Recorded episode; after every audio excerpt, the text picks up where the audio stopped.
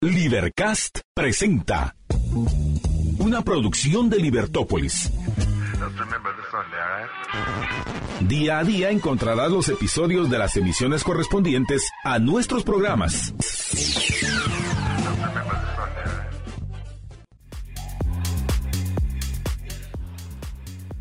Muy buenas tardes, estimados amantes de la libertad. buenas tardes, estimado amante de la libertad.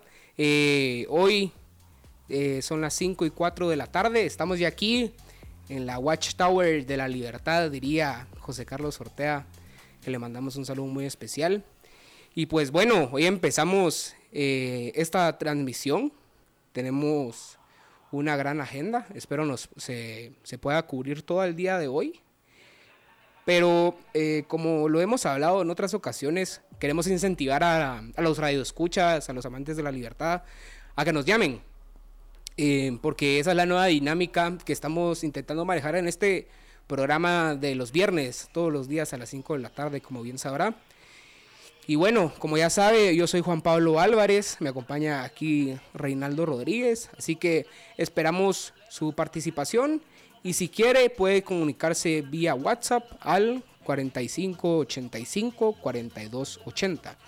4585 o 4280. O si prefiere bien llamar aquí a la cabina. Nosotros con Reinaldo muy felices de recibirlo. Hace unas dos semanas pudimos escuchar ahí unos amantes de la libertad eh, con diversas opiniones muy interesantes que las respetamos. Lo que queremos hacer en ese sentido es em, comentar acerca de, de lo que nos dicen los amantes de la libertad cuando nos llaman, agregar un poco más o traerlo simplemente a discusión. Así que ya sabes, está invitado a llamar aquí a cabina al 2308-6888. Al 2308-6888. No importa si nos llama ahorita, en 5 minutos, en 10 minutos, aquí vamos a poder recibir la llamada cuando sea necesario. Pero bueno, 5 y 6 de la tarde y damos inicio a este programa. ¿Qué tal, Reinaldo? Bueno, muchas gracias, Masaya, por la introducción. Eh, honestamente estoy muy emocionado por el día de hoy porque tenemos temas bastante importantes que tocar de coyuntura y además planificamos especialmente un tema para el final, especialmente si nos da el tiempo que nunca nos ajusta para dar suficiente, em, sobre filosofía, sobre filosofía política. Y para que usted que nos está escuchando ahorita sepa un poco más, sea un poco más sabido sobre estos temas que parecen muy, muy, muy profundos, pero en realidad son cosas del día a día y usted las vive. Entonces, no sé más allá si quisieras entonces comenzar, darle apertura eh, a este día con la orden del día. Con la famosa orden del día aquí que manejamos eh, en nuestros documentos secretos aquí con Reinaldo. Y pues para generalizar, lo primero que vamos a tomar es la novena sesión ordinaria del Congreso de la República, que fue el día de ayer, sumamente importante que vemos la ley de tarjeta de crédito, que en eso vamos a enfatizar bastante, no solo en la ley en sí, eh, sino que en acontecimientos que pasaron en la misma sesión. Eh, Amante de la Libertad estamos hablando de más de 10 horas y media de sesión en el, en el Pleno del Congreso de la República, así que vamos a hablar acerca de ello. Como punto segundo, vamos a hablar... Eh, de la muerte del, líder de la oposición en Rusia, que se dio hoy en la tarde, ¿verdad? Sí, sí, sí. Bueno, hace unas cuantas horas en realidad. Eh, pero eso lo vamos a hablar después, no se sí, preocupen. Sí, sí, eso vamos a recalcar eso luego. y vamos a respetar esta bien llamada orden del día. Y em, como quinto punto, vamos a tocar, perdón, tercer punto, vamos a tocar eh, la edición especial de un poco de filosofía de la cosa pública o la res pública, como le pusimos al título de este programa. Pero bueno, em, empezando la ley de tarjeta de crédito. Em, se pudo ver como la iniciativa 5544 del Congreso de la República. Es una iniciativa que inició en el 2019 eh, por diputados que ya no ejercen. Veíamos em, hoy en la tarde con Reinaldo eh, al leer la primera iniciativa de esta ley, porque Sabemos de que en el transcurso esta se va modificando, porque si no sabe, usted amante de la libertad, le explicamos de que em, existen sí varios órganos del Estado que pueden dar eh, iniciativas de ley. Que primero es el Congreso de la República, el cual no importa el número de diputados que sea, simplemente si es uno, em, lo puede dar. De hecho, hace poco veía algo, algo, muy curioso de un diputado en la legislatura pasada, antepasada, perdón, em, que disponía cambiarle, me parece chistoso, la verdad, disponía cambiarle a la a la calzada Aguilar Batres, pensaba cambiarle em, calzada Facundo Cabral. Porque, ¿Facundo Cabral? Sí, Facundo Cabral. Era solo un, diputado. Y la, y en la iniciativa de ley eran como tres artículos. Pero bueno, eh, chistoso, la verdad. Yo pienso de que... Sí, o sea, lamentamos fuertemente el fallecimiento de Facundo Cabral. Pues, es algo muy serio. Es, fue un artista muy sonado, argentino él. Pero yo creo que en Guatemala tiene más peso Aguilar Batres y se debe de respetar a Aguilar Batres. Sí, creo que la historia, historia de Facundo Cabral, tal vez para no salirnos mucho del tema, es más, sí, claro, es internacional como, toda, todo proyecto marxista. Es un tema internacional de todos los obreros, pero no es un tema muy guatemalteco, en verdad. Eh, la tragedia pasó aquí en Guatemala, pero no significa que, que hay que cambiar el nombre de Aguilar Batres. Por supuesto. Bueno, y se dice eh, en la sociedad que realmente sí fueron conflictos personales de él, que se metió con gente que no se debía meter, que lo llevaron a esa causa. Pero bueno, lo que quería mencionar era de que no importa el número de diputados, pueden entregarle a la Junta Directiva una iniciativa de ley. Eh, también lo puede ser el, Ejecutivo con eh, todos los ministros del Estado. Lo puede hacer también el Tribunal Supremo Electoral. Y Em, la Universidad de San Carlos. Que la Universidad de San Carlos, desde que tiene ese poder, em, solo ha presentado tres iniciativas de ley. Realmente tiene un poder muy, muy fuerte la Universidad de San Carlos en las decisiones políticas y no lo ha hecho. No ha, presentado iniciativas de ley. Pero bueno, a lo que íbamos, esta ley la presentaron, eh, si no estoy mal, cuatro diputados que ya no ejercen. Pero ayer vimos de que se modificó la ley con 22 enmiendas. Ayer se votó 35 veces en toda eh, la sesión de 10 horas y media y de ellas fueron 22 enmiendas para poder modificar esta ley, que realmente es, pues es bastante, ¿verdad? Pues como analista político te podría decir que en general las leyes que son así disputadas es porque traen muchos incentivos por detrás.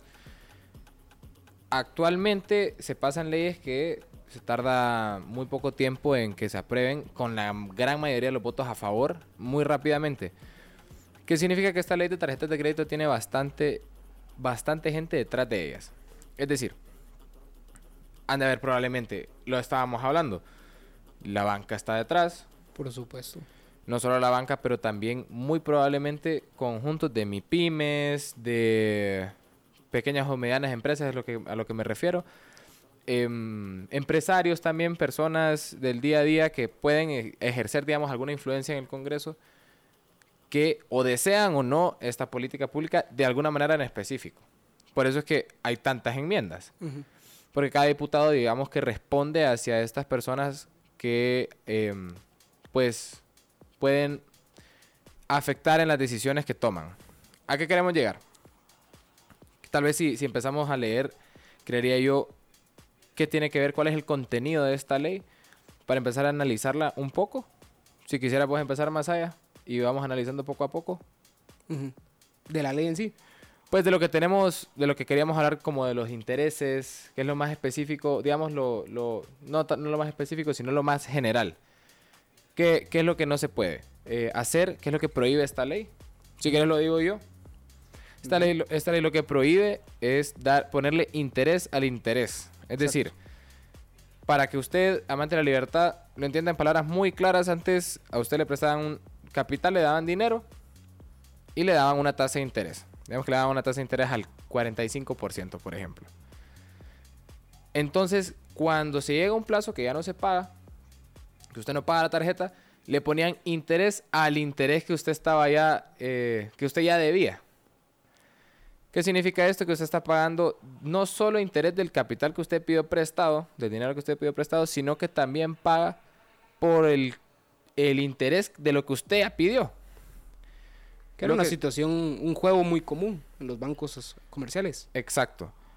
Ya habría que ver cuándo es que se dan estas cosas. Es decir, si se dan en tarjetas de crédito que se dan a personas con alto riesgo de, de, de impago, ¿O en qué tipo de tarjetas? Habría que especificar muy claramente, que es una cosa que desconozco en general, cuándo es que estos tipos de intereses se, dan. Lo que pasa también es de que hablábamos que se dieron 22 enmiendas em, para la modificación en la ley en sí del texto. Y pues esa información, si no estoy mal ahorita, solo la tienen los diputados del Congreso de la República porque luego queda oficializada la ley y aparece, perdón, queda aprobada la ley y se oficializa ocho días después publicada en el Diario de Centroamérica, donde tienen que pasar todas las leyes. Luego de esos ocho días, específicamente para esa ley, eh, se tienen que esperar seis meses para su aprobación. O sea, estamos hablando hoy, 16 de febrero, tenemos que esperar seis meses con siete días a que ya entre en vigor esta ley. Pero sí, hubo bastantes modificaciones. Eh, en sí también vemos que la iniciativa de ley presentada por estos cuatro diputados que mencionábamos antes eh, tenía en sí publicado de que si el tarjetaviente es el término que utiliza esta ley, si el tarjetaviente em, queda con capacidad de impago sobre su tarjeta, le decía al banco, miren, ya no la puedo pagar, eh, con sus intereses extra de, plazos por no haberla pagado. Decirle, miren, ya no puedo pagar, dejémoslo aquí y entremos a un convenio de pago. Que si me lo dicen a mí, no me parece tan mala idea. Es un tipo de refinanciamiento, digamos. Exactamente. O sea, dándole oportunidad al tarjeta viente eh, de poder pagar su deuda, de, su deuda y deuda con intereses en diferentes plazos. Pero al parecer eh, algunos diputado, diputados perdón, vieron que no era en sí muy bien esto. Se eliminó, así que ya no lo vemos. Y también quería resaltar dos cosas muy importantes que también lo hablábamos hoy en la tarde Reinaldo, que es de que se presentaron dos, dos mociones privilegiadas por la bancada Vamos en el Congreso de la República para que la ley incluyera una tasa fija de interés de cobro al tarjetaviente. O sea, cuando se utiliza una tarjeta de crédito, porque esta ley es solo de tarjetas de crédito, eh, se le cobra una tasa de interés al tarjetaviente. Y de hecho, y, por eso me parece tan, tan mal espíritu de la bancada de vamos a realizar esta acción, porque ya antes, en el 2000, 16, creo yo, se había aprobado una ley de tarjetas de crédito.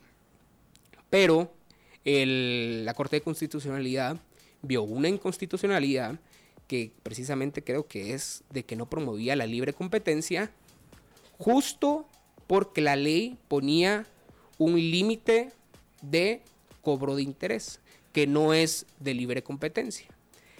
Todos, todos todos los diputados del Congreso de la República saben perfectamente que antes ya se había pasado una ley de tarjetas de crédito y que fue vetada por la Corte de Constitucionalidad precisamente por ese caso.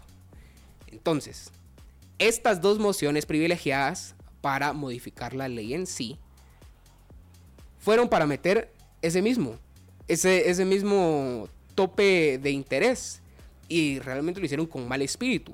Porque ¿qué es lo que pasa? sí, el Congreso de la República puede, puede aprobar una inconstitucionalidad, pero porque realmente ellos no son los expertos ni magistrados, ajá, exacto, se pueden equivocar, no son los expertos ni magistrados de la Corte de Constitucionalidad que deben de entender perfectamente las leyes y la Constitución en sí, se pueden equivocar. Entonces de que se crea la inconstitucionalidad y les dice la CC, miren, acá hay una inconstitucionalidad, esta ley no debe pasar. Pero era de conocimiento de todos de que esa acción era inconstitucionalidad. Así que yo lo veo con mala fe, con mal espíritu, ¿Vos qué pensás acerca de eso? Te puedo hablar en términos muy prácticos y también usted, amante de la libertad, en términos muy prácticos, cuando se habla sobre política es como hablar de fútbol a veces. Ustedes saben que se puede hacer un amague y todos los amagues son legales. Y digamos que es un engaño, pero está dentro de las reglas de juego de lo que ya la constitución y la ley orgánica nos provee.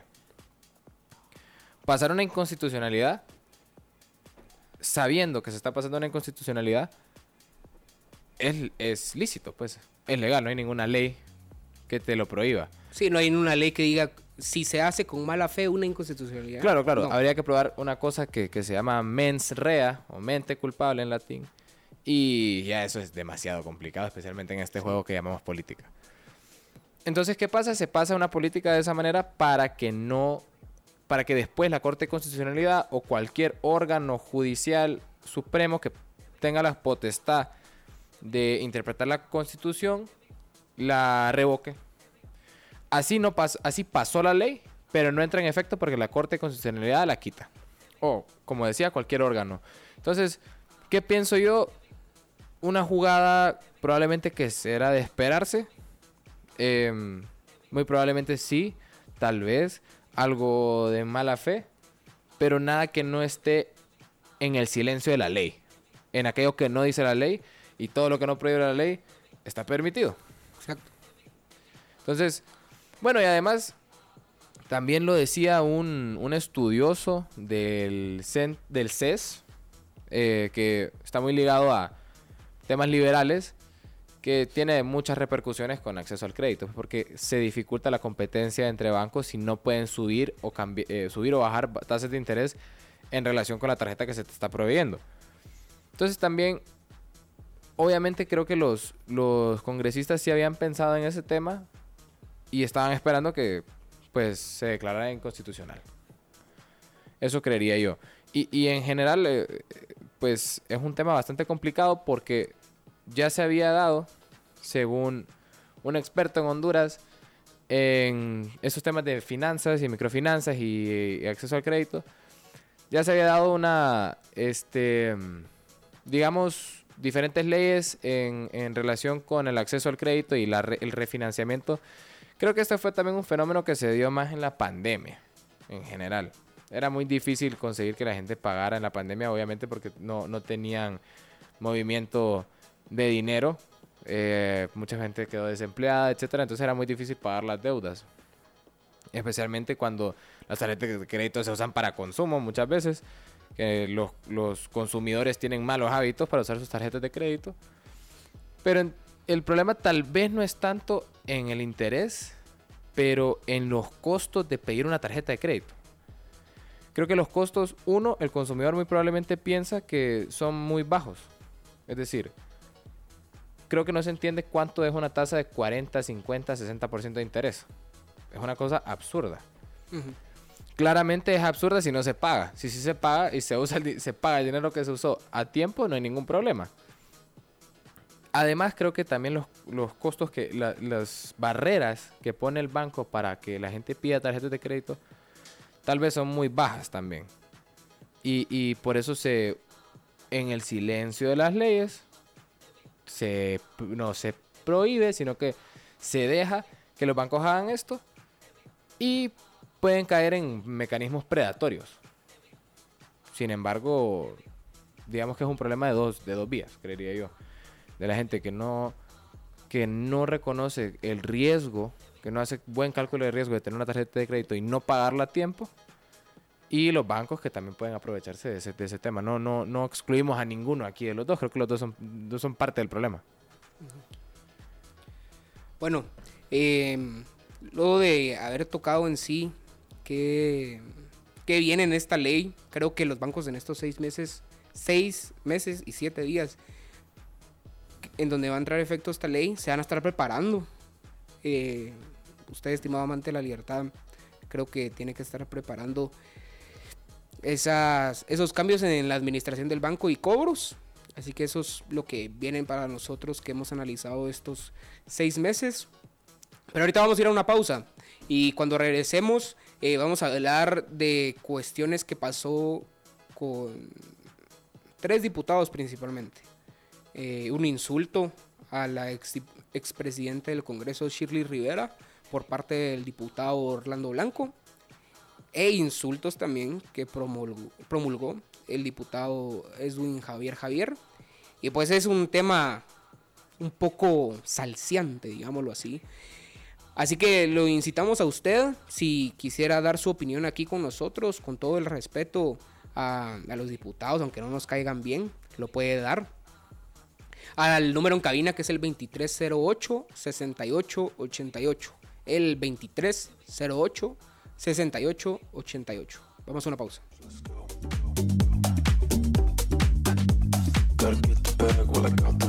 Bueno, estamos de regreso aquí el programa a las 5 de la tarde. Yo soy Juan Pablo Álvarez, me acompaña Reinaldo Rodríguez. Y bueno, por ahí producción nos comentaba de que cayó una llamadita y como que, él, como que se asustó alguien. Pero aquí estamos para que podamos platicar, escuchar diferentes opiniones. Así que si usted, el que nos escucha, fue el que llamó, llame, no sea tímido. Aquí lo queremos escuchar. Pero bueno, entramos a, a un tema un poco picante que se dio ayer, que realmente que si le interesan estos temas, creo que ya está informado de lo que pasó. Y estamos hablando de, y es que eso es lo que me da risa, del mismo video eh, en directo que transmitía el diputado Orlando Blanco en sus redes sociales, en donde llama de una forma muy despectiva a la actual diputada Shirley Rivera, que ahorita vamos a poner eh, el video para que lo puedan escuchar ustedes si no lo han escuchado. Y pues lo trata de una manera, una total falta de respeto, principalmente en tan alto organismo del Estado en el que están. Así que por favor ahí podemos poner el video, ¿vale? Piñatas, hay piñatas en el Congreso, miren esa cosa. Mira esa piñatona, Jairo. Piñatas en el Congreso. Miren esa piñatona. Piñatas, hay piñatas en el Congreso. A mí realmente me causa una tristeza pura, me da vergüenza que este tipo de diputados son los que nos representan a nosotros eh, en el Congreso de la República. Eh, no todos los diputados son malos, yo nunca he dicho eso, jamás lo voy a decir porque sí hay muchas personas que llegan con el buen alma de servirle a la gente, que eso es lo que tiene que hacer el diputado, servir a su país, legislar con la mente y con el corazón. Pero escuchar este tipo de comentarios luego de que el diputado Orlando Blanco se bañaba, eh, que se daba baños de pureza, porque él es la buena causa de la izquierda guatemalteca, luego de que toda la vida estuvo en el Congreso de la República con la UNE, y luego ver esto, de que le falta el respeto a una diputada, el punto no es de que Shirley Rivera hizo un mal trabajo, si es una persona no muy amable, una persona abusiva, eso, eso no es, eso no es el punto no es justificable la causa que hizo. Es el simple hecho de que en tan alto organismo se le falte el respeto a su colega diputada. Yo creo que con este tema, Masaya, hay una cosa muy importante que, de la cual hablaban los romanos sobre manejar el Estado, que era la virtud. Y especialmente la virtud de, que se llama gravitas en latín.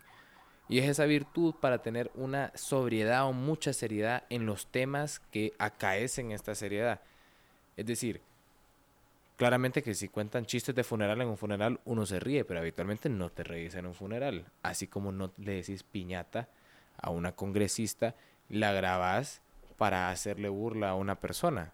Creería yo que eso hace falta, ese regreso a la res pública, al, al honor o a esta sobriedad gravitas de la cosa pública, de la administración, de la vida en común que no se tiene ya, que se ha perdido.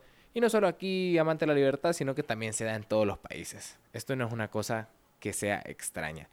Usted ve el Congreso de España y lo va a ver también. Usted ve todas las cámaras francesas también. Entonces, ¿qué sucede? Solo hay una cámara en Francia, perdón. Pero ve el Congreso en Francia. Em, ¿Qué sucede? Que, que, es un tema de, de tener la sobriedad de manejar los asuntos públicos. Y creo que vamos a pasar también Sí, vamos a, pasar a la respuesta de la diputada Shirley Rivera. Eh, ella y otra diputada fueron las que solicitaron al Pleno del Congreso, bueno, la Junta Directiva del Congreso, eh, pasar un video eh, de transmisión para que todos vieran, porque el diputado Orlando Blanco dijo, no, yo no hice nada, ¿qué están hablando? Yo no subí nada, enséñenmelo. y lo enseñaron en el pleno del Congreso. Así que por favor, pongamos el video. Quería hablar antes porque yo sé que iba a ser un poco incómodo ver el video y que lo vieran mis colegas.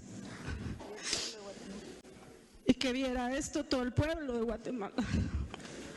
Sin embargo, me parece muy bajo negar todavía que la voz que está hablando es de él, ¿verdad? Entonces me vi en la obligación de autorizar que pasaran el video. Solamente eso quería decir, gracias. Quería hablar antes.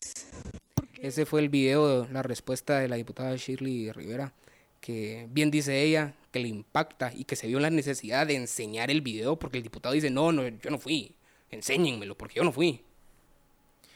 Bueno, ahora bien, también creo que en general si vamos a hablar de política, creo que nosotros soñamos con regresar a, esa, a, esas cosas magnánimas, a esas cosas grandes, em, como la República Ateniense o por decirte Roma. Yo no creo que, que un pretor también, a pesar de haber sido insultado, a pesar de haber sido injuriado o haber recibido cualquier oprobio, también se ponga a llorar en el Congreso, creo yo. Es decir, puede sentirse uno muy insultado, pero estamos hablando de la cosa pública. Estamos hablando del Estado y la nación de Guatemala. De administrar una nación. ¿Cuántas millones de personas más allá? Unas... El censo dice que 16 y media, yo no Probablemente más. Probablemente más. Unas 18. A lo que me refiero es que creo que de parte de los dos hay una falta de... Y, y, y este es el tema más importante, creo yo, que la gente desconecta virtud de técnica es decir, si el diputado pasa buenas leyes está bien. Y no es así, creería yo. Es como que si dijeran de Cicerón, un gran orador de Roma, que porque hablaba bien, lo vamos a desconectar de si era un gran hombre también. Ya que cada quien juzga históricamente a Cicerón, a quienes quieran juzgar. Pero creo que yo que es importante tener estas virtudes como el gravitas, el respeto, el honor, frente a un tema tan delicado como manejar la nación. Entonces, también creo que con este tema pasamos también al tema del antejuicio de Edwin Javier Javier. Así es. Que también tiene unos cuantos videos un poco impactantes, polémicos, sí. Que pasamos a ver pues, entonces el, el video de Alan Rodríguez. Sí, vamos a... Eh, luego de los videos que vamos a enseñar, que son dos precisamente, eh, Vamos a hablar del antejuicio que le solicita el Ministerio Público a Edwin Javier Javier, o el bien llamado tres quiebres, como se le denomina, pero vamos a poner el de el ofrecimientos de golpes al diputado Rodríguez. Gente que, que cuando hacemos un duelo de boxeo, entonces lo vengo a retar. para, tres, cuatro rounds, donde usted decida si quiere en su pueblo, en el mío. Eh, algo así como lo de Neto. Usted me dice cuando empezamos a hacer preparativos, me diputado. Sería un placer ponerme los guantes con usted. Sería un honor también conmigo para concederlo a usted y a su audiencia.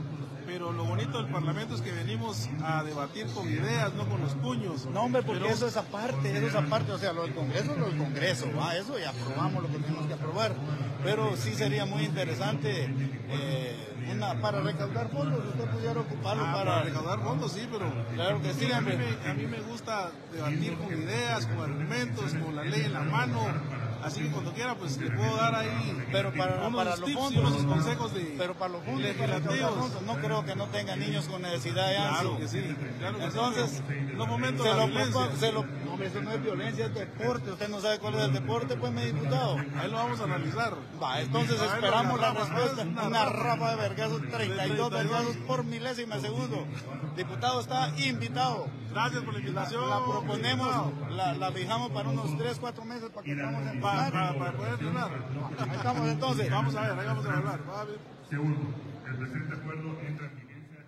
Bueno, eh, acaba de escuchar al nuevo diputado Edwin Javier Javier Tres Quiebres eh, retando a golpes al diputado Alan Rodríguez, que ya sabemos de que eh, fue presidente del Congreso de este alto organismo dos años. Lo dirigió, una realmente una actuación demasiado cuestionable. Con él fue donde se pasaron más los estados de calamidad y las ampliaciones presupuestarias que ya mencionábamos antes de 3 mil millones de quetzales al Ministerio de Comunicación, que me parece una barbaridad. No se sabe dónde está el dinero. Pero es lo que bien decías, Reinaldo. No es el lugar, se ve- debe de respetar la institucionalidad de este organismo y el orden de la república en sí. Hablar con ese lenguaje y retar a golpes a un diputado, a un colega, más que un diputado, es un colega, que, que hay que ponernos a pensar, eh, no vamos a entrar en ese análisis, pero ¿qué hubiera pasado si estas actitudes se hubieran dado en una empresa privada y se hubiera hecho público? El de llamarle así a la diputada Shirley Rivera y insultar de esa forma al diputado Alan Rodríguez. Creo que hubiera sido, creo que hubiera repercutido mucho. Definitivamente los hubieran despedido de la empresa privada, no vamos a entrar mucho en ese tema, pero sí es no respetar el, la institución del Estado y también vamos a poner eh, el video de, del diputado Javier Javier eh, que también reta a Orlando Blanco, eh, Blanco, perdón, a unos golpes. Respeto que se merece, presidente, compañeros, compañeros diputados, compañeras diputados, me puse mi sombrero en señal de hombre oriental. En primer lugar, lo que más extraño en mi vida es la pérdida de mi madre. Eso quiere decir que vengo de una mujer de lo que me siento orgulloso.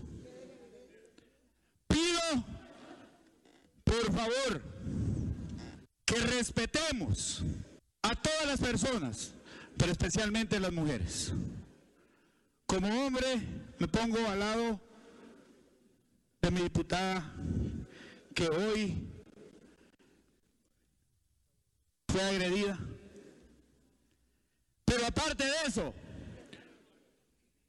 le hago un reto al diputado Orlando Blanco para que pelee con un hombre. Y ahí vamos a demostrar que va a ser pleito dentro de cuatro huevos, no entre dos huevos y una mujer. Así es que le suplico a mi diputado no esperar llegar al ring, sino poderlo hacer como caballeros en la parte de afuera del gimnasio. Gracias. Bueno, amante de la libertad, yo creo que cuando uno piensa en, en, en hacer fiscalización del Estado, uno piensa mucho en qué van a hacer con mi dinero. Pero también hay que pensar mucho en, en el tipo de personas que queremos en el Congreso. Yo no estoy diciendo que no queremos, que no, que si queremos a Shirley Rivera, que si queremos a Edwin Javier Javier, en general. ¿Por qué? Porque y creo que fue Víctor Hugo quien lo dijo, escritor francés, que la mayor forma de fortaleza de una persona es ser gentil. ¿Y por qué? Porque las personas que son gentiles se pueden dar el lujo de serlo. Las personas que no son gentiles, porque se ven muy amenazadas, tienen que recurrir a ser, digamos, muy prepotentes o violentos. El que es gentil no le importa que sean prepotentes o violentos con ellos, porque son muy, pues se pueden dar ese lujo. Son tan fuertes que pueden soportar el, ser gentiles y ser tratados mal. Yo creería que, que ese tipo de fortaleza deberíamos buscar, no, no, digamos, no que sean pasivos ni mansos, pero que tengan ese punto medio, ese justo medio de la virtud, donde puedan administrar la cosa pública con ferocidad y a la vez tener, digamos, la delicadeza para poder retar a alguien en términos diferentes, tal vez más de, de a lo que tiene que ver la política, que es el arte de poder, digamos, eh, dominar, o no solo dominar, sino que administrar. Sí, y bueno, eh, no compartimos los actuarios, estos tres actuarios que se dieron en el pleno del Congreso, que, que no, estos actuarios no dan la talla al organismo legislativo. Y aquí nos deja en Facebook eh, Carlos Alberto Berrios. Cuando los gobernantes pierden la vergüenza, los gobernados pierden el respeto. Cardenal de Reds. Así que con ese pensamiento nos vamos a ir para que eh, bueno, vamos a hacer una pausa, perdón, para que lo piensen mientras regresamos. Bueno, estamos de regreso aquí en Libertópolis a las 5 y 45 y nos quedan 15 minutos en esta gran cabina, en esta Watchtower de la libertad. Y pues queremos eh, aprovechar estos últimos 15 minutos para que usted eh, amante de la libertad, nos llame. eh, ya luego que vio estos videos o escuchó los videos en, la radio, si va en el tráfico, si va camino a su casa, en donde sea que esté, a que nos diga qué piensa, qué le parece interesante de lo que pudimos hablar el día de hoy, si tiene una opinión al respecto y si va a dar una opinión de los diputados o de lo que se habló en sí, haga lo que no hicieron ellos, que es promulgar el, el respeto a la otra persona. Y la cabina, el número de cabina es el 2308 6888. El 2308 6888. Yo, antes de pasar al antejuicio de- del diputado Edwin Javier Javier, me encantaría decirle a todas esas personas que, que pueden creer y con algunas razones eh, con, con peso, que no vale la pena comentar estos temas.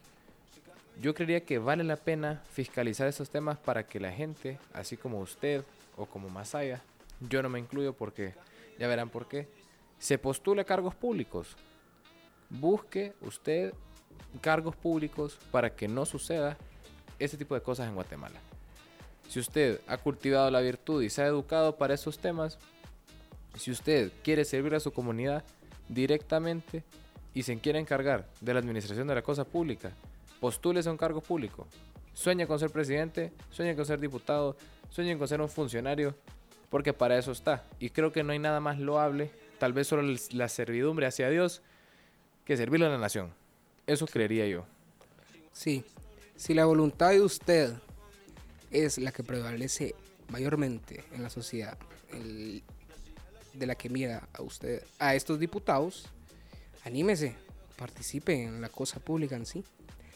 Pero bueno, eh, brevemente vamos a abordar el, el tema del, del- del antejuicio del diputado Javier, Javier Javier o el diputado Tres Quiebres.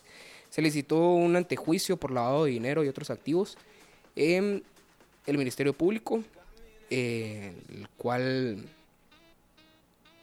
de- menciona el Ministerio Público que fue por 12, mi- 12 millones de quetzales, en donde el diputado Javier Javier dice, no fueron 12, fueron 73 e incluso hasta más. Pero nosotros con Reinaldo nos atrevimos a hacer una investigación en sí, buscar qué nos dice la ley de lavado de dinero y otros activos. Y en sí, lo que se le otorga o se le dice al diputado Javier Javier es que oculta, adquirió, poseyó, administró, utilizó, invirtió, convirtió, transfirió, que eso es exactamente, lo leo textual del artículo número 2 de la ley ya mencionada, que está presente para la crítica del actuar eh, del diputado Javier Javier. Y a nuestro parecer el diputado Javier Javier no expresó correctamente eh, su razón de decir no fueron 12, fueron 73. Y que en sí nosotros en algún sentido defendíamos un poco al diputado Javier Javier. Y, y tal vez no es más, y eso es una pregunta que vamos a postular después sobre, sobre si, si siempre se sigue la ley o no. Pero el problema no es tanto si, tal vez más el problema de cómo fo- formuló su respuesta el diputado. Habíamos hablado de él de diferente manera, pero ahorita sí creo que tiene un punto. ¿De quién es el problema que la empresa del diputado o que las empresas no estén registradas en lugares del más del interior de, de Guatemala? Es un problema del empresario que ya de por sí le cuesta invertir en su propia empresa o es un problema del Estado que no llega hasta el empresario. Es decir, ¿para qué tenemos un Estado que gasta 33 mil millones de quetzales en cosas que nada que ver cuando hay cosas muy básicas como bancarización, por ejemplo, que podría ser un, un esfuerzo en conjunto en público-privado, por ejemplo, o temas de llegar a tener todos los datos de la gente, tener un censo verdadero, por ejemplo. Este es un problema que llevamos hablando ya, tal vez, lleva- llevamos tocando ya tres programas que el, Estado tiene problemas estructu- estructurales. No llega hasta la gente. No todos tienen DPI. Muchos registros probablemente solo están en las iglesias de sus pueblos o en las iglesias de los pueblos más cercanas a través de actos de bautismo. Entonces, el Estado le hace falta control, falta de información sobre, sobre las empresas. Entonces, el problema tampoco es tanto del diputado Edwin Javier, de que su empresa no estuvo registrada, si tiene una empresa de construcción. ¿Ese dinero fue lícito? ¿Sí o no? Si es un sí, entonces no es que él necesitaba lavar dinero, sino que bajo la ley se constituiría de esa manera por no tener una empresa registrada. Sí, realmente lo que nosotros estamos analizando aquí en el caso es de que lo que transmitía y el espíritu que transmitía el diputado Javier Javier era, si yo tengo mi constructora en mi municipio, que la trabajé antes de ser alcalde, porque dijo que 2005, ¿verdad? Sí, 2005. Eh, no, era, no era candidato todavía en ese entonces, no era funcionario público. Si en el 2005 yo tenía mi empresa, el Estado no estaba presente para que me pidiera documentos, no tenía algo cercano a mí para ir a- al registro mercantil y decir, esta sociedad anónima me pertenece a mí porque tal y tal, y quiero actuar en tal y tal forma ante la comunidad, ante la sociedad. ¿Cómo también se le puede venir y decir al diputado, mire, es de que usted no hizo los trámites legales? Pues no hice los trámites legales porque yo no tengo presente al Estado a mi lado. Porque no había tinta, porque no había papel, porque no había nadie en las... Es deber del. Estado hacer que se cumpla la ley. Y si se quiere hacer cumplir la ley, tiene que estar cerca de uno. ¿Para qué? Es enforcement, como, le, como se dice en inglés, es enforzamiento de hacer cumplir la ley para todas las personas de igual manera. Así que no, no, el, el mensaje del diputado es eh, cómo iba a ser yo cumplir la ley. Si realmente, y también lo analizábamos eh, hace poco, el día de hoy, de que el Estado en sí también promueve el trabajo informal, ¿verdad? Financiando trabajos informales, aquellos que no pagan impuestos. Así que realmente es una contradicción del Estado mismo venir y decirle al diputado, no es de que, de que su, eh, su negocio eh, va en contra de la ley, del lavado de dinero y otros activos, porque es un trabajo informal. Estamos hablando que el 70% de la población de Guatemala trabaja en la informalidad. ¿Por qué ir a capturar a este diputado? Bien decía él. A mí lo que me están haciendo ahorita es porque yo no voté a favor de ellos. ¿Por qué me quieren sacar mis trapos ahorita? Si eso fue en el 2005. Bueno, y con esa, eso tal vez, amante de libertad, tendría que postularse la pregunta a usted en su casa y no tener una opinión sobre eso, sino que piénselo muy bien. Hay que seguir siempre la ley. Si la ley es injusta, hay que seguirlo. Yo personalmente, Reinaldo Rodríguez Fernández, piensa que lex injusta non est lex en latín. Ley injusta no es ley. Entonces, si, si el dinero eh, es legítimo, viene, viene de, de, digamos, origen legítimo, proveyendo servicios a los demás, y se le, entonces se le está haciendo una injusticia al empresario, ya sea enorme o sea muy pequeño. Entonces, esa es la pregunta fundamental, eso creo yo. Y sin embargo, otra persona en su momento en Atenas, Sócrates, se le impuso una ley injusta y se le condenó a morir y él aceptó, aunque la ley fuese injusta. Se tomó un veneno que se llama cicuta y murió. Entonces, piénselo usted, amante de la libertad. Uno tiene que salir la ley por amor a la ley o sigue la justicia, digamos, si esta no es igual a la ley que está escrita. Entonces, ahora mencionamos rápidamente el tema de que muere el líder de la oposición de Rusia, Alexei Navalny, murió eh, de la nada. Ya había sido perseguido, había sido eh, envenenado con Novichok y estuvo en Alemania un tiempo en, digamos, atención médica. Lo mandaron a lo que se llama Colonia en ruso, eh, número 3. No me acuerdo muy bien cómo se llama el lugar. Eh, donde fue sometido a uno un juicio que se llamaría una corte de canguro en inglés, kangaroo court. Que eso es una corte con procesos muy, muy poco formales, ¿verdad? Y muere el único líder de la oposición que tenía Rusia, bastante popular entre los jóvenes y digamos el último chispazo democrático que tenía Rusia en su momento, a pesar de que, y cabe destacar, que Navalny tenía las mismas ideas sobre Ucrania que Putin. Es decir, no se separan, se separan solo en la manera de hacer política dentro de Rusia, pero no afuera. Y con lo que queríamos terminar el día de hoy. La cosa pública. ¿Y por qué nos gusta tanto este tema a nosotros? Porque es un tema de todos los días. Es un tema de, de que nosotros, de la pregunta de si nosotros vivimos en una república o solo es república nominal, es decir, república de nombre.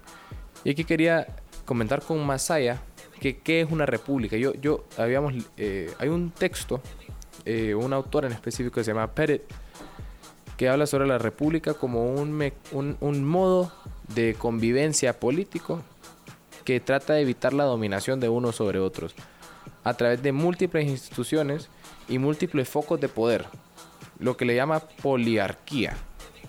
Poli de muchos, arquía de poder. Mientras el Estado esté dividido en muchas instituciones donde no se pueda concentrar el poder en solo una, se puede llegar a una república.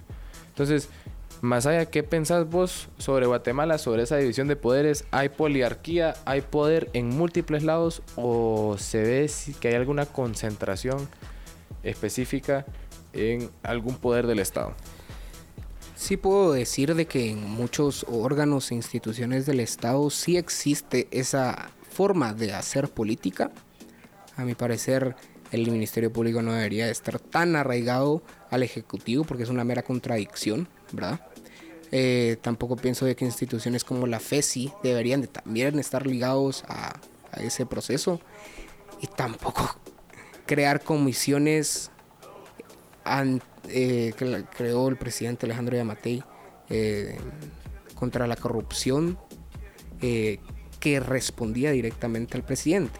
Eso no es lo que realmente la dependencia de órganos que también en sí sean representables, como es el Congreso. Bueno, y además, ¿por qué el presidente puede pasar decretos? ¿Por qué el presidente legisla? ¿Acaso no hay separación de poderes? A mí me parece que hablando de ingeniería constitucional, hablando de la manera en que Guatemala está hecho, y no solo Guatemala, porque hay otros países que también tienen este tipo de, de, de maneras de legislar a través del presidente, un executive action en los Estados Unidos, por ejemplo. Em, pero el problema fundamental creo yo que es que la república es muy difícil de construir y en Guatemala es muy difícil de decir que hay una república. Que soñamos con ello es diferente. Pero habría muchas cosas que hacer. Primero, dividir el ejecutivo del, legi- del legislativo, por ejemplo. Bueno, vamos ya al cierre de, de este programa, viernes 16 de febrero. Y para dejarlo, amante de la libertad, eh, tal vez una rompimiento de república lo podría dejar El Salvador con esta reelección y con esa corte de constitucionalidad que tiene ahí en El Salvador, que no es dependiente como lo vemos aquí como la Corte Celestial. Pero bueno, esa es la tarea ahorita de ustedes, amante de libertad, ver esa crítica. Así que gracias por acompañarnos este viernes. Mi nombre es Juan Pablo Álvarez. Gracias, Reinaldo. Y siempre lo dejo con una frase que me encanta de John Stuart Mill, que nos dice que un hombre con una creencia es una fuerza social más formidable que 99 hombres con intereses. Muchas gracias. Libercast presentó una producción de Libertópolis. Recuerda suscribirte y dejarnos 5 estrellas para que continuemos trabajando en producir más podcasts de tu interés. Libertópolis.